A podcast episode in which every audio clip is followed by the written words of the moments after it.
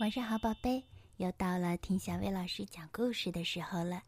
今天小薇老师要给你讲的故事名叫《遮月亮的人》。扎莫龙从事遮月亮这门职业已经三百多年了，这门职业很不寻常，他需要在每天晚上将一块宽大的布盖在月亮上。遮住月亮的一部分光辉。这项工作非常重要，因为这样遮出来的月牙儿能让夜空变得更美，还能让人感觉到时间流逝的节奏。完成这项任务需要非凡的精力、技巧和本领，而且休息的时间很少。只有在月圆之夜，遮月亮的人才能安然入睡。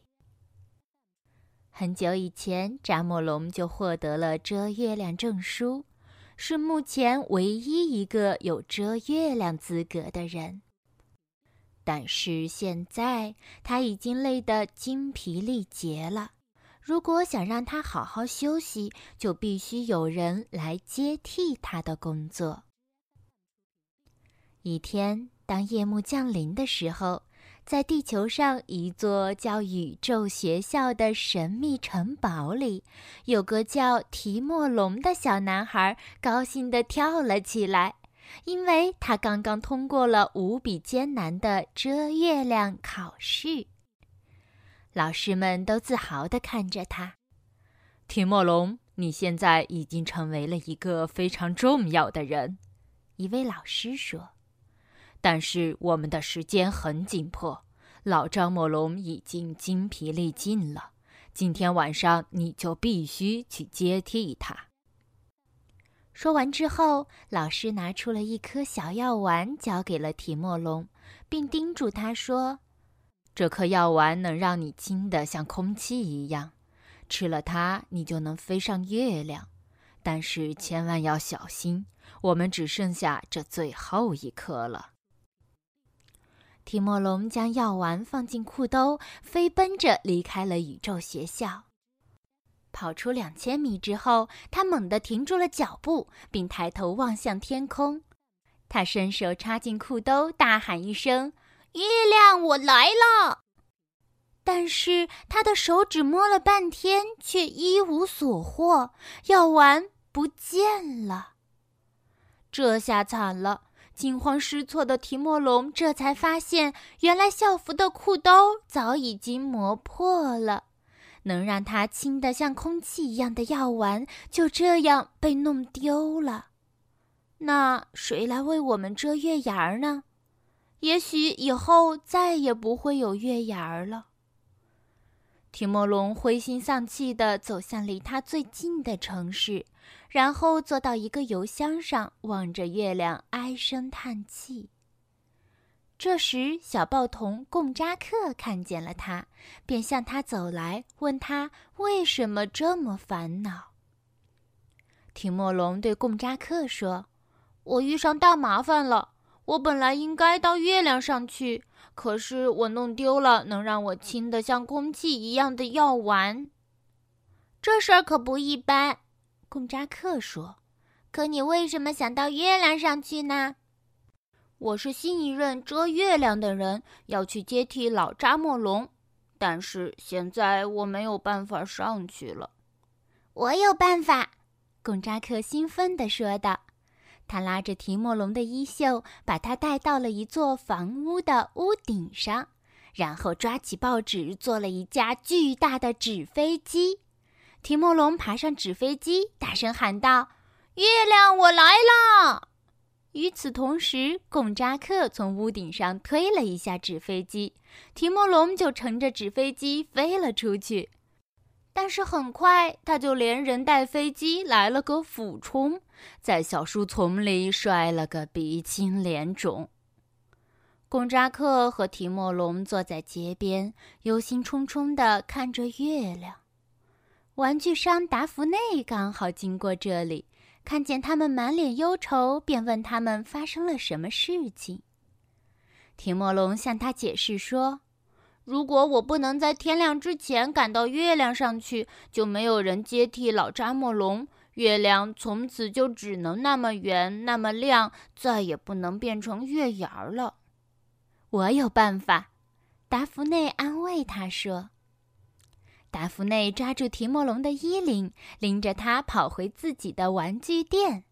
他拿出了店里最大的风筝，把提莫龙紧紧地绑在上面，然后走出商店，确认了一下风向，就把它放了出去。提莫龙迎风飞起，高兴地大叫：“月亮，我来了！”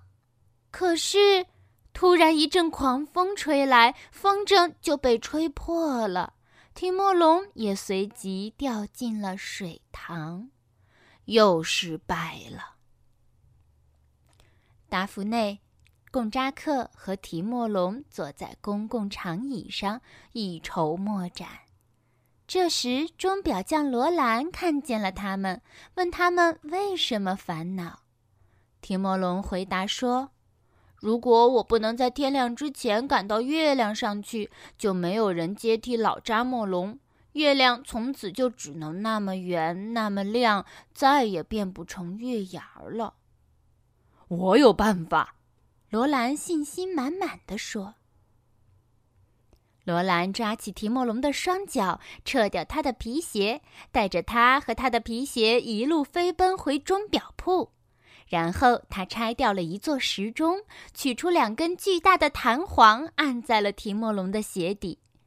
提莫龙穿上鞋，看着月亮，开始风似的往上跳。但是很快，提莫龙的双脚就磨出了水泡。跳了四十几次之后，提莫龙累得精疲力尽，一头栽了下来。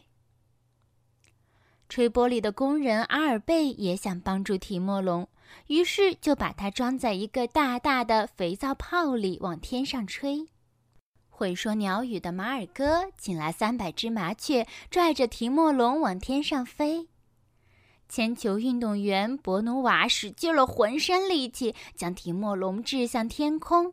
就连不务正业的马洛也为提莫龙制作了一把巨大的弹弓，想把它弹到月亮上去。大家都想帮助提莫龙，可是没有人能帮上忙。马洛、博努瓦、马尔戈、阿尔贝、罗兰、达芙内和贡扎克以及城里的其他人都陪着提莫龙站在一堵矮墙边，绝望地看着月亮。突然，在一片寂静之中，冒出了一个细弱的声音：“我们为什么不搭一架人梯呢？”说话的是小克罗埃。之前大家一直都没有注意到他，他的话音刚落，大家的脸上就露出了欣喜的表情。于是，吹玻璃的工人爬到小报童的肩膀上，钟表匠又爬到吹玻璃的工人的肩膀上，大家都依次照做往上爬，直到搭成了一架长长的友情之梯。好了。提莫龙沿着梯子往上爬，终于在大家的欢呼声中登上了月亮。这晚，老扎莫龙终于能够光荣的退休，去银河的某个地方好好休息了。而提莫龙则成了新一任遮月亮的人，将在以后的每个夜晚为沉睡的城市遮出美丽的月牙儿。从此以后，所有人都睡得很香、很甜、很安稳，因为他们知道，入睡之后就能看见提莫龙的微笑。好啦，今天的故事就到这儿了。要想收听更多好听的睡前故事，就来关注微信公众号“小薇老师讲晚安故事”。小薇老师在这里等你哦，晚安，宝贝。